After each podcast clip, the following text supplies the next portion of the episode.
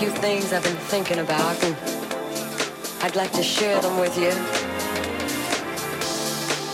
I know things have been a little strained around here lately because of all the all the stuff going on outside the house, you know, the pressure, the job, all those things that can weigh you down.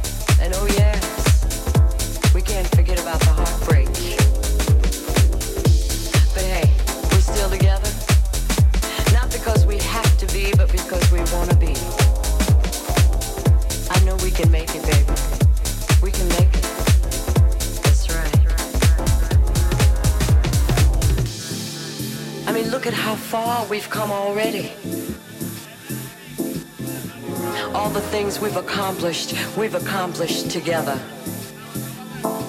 Both going in the same direction, wanting the same things for each other. Sometimes, you know, you call me and you say, oh, I, I gotta work late tonight. I'm gonna be working late. And I, I sit back and, and I start to wonder about who you're working with and uh, what you're working on. Yeah.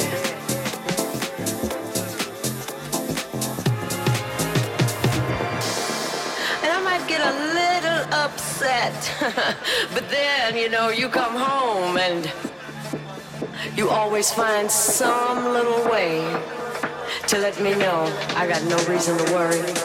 Oh, yeah. Know you love me.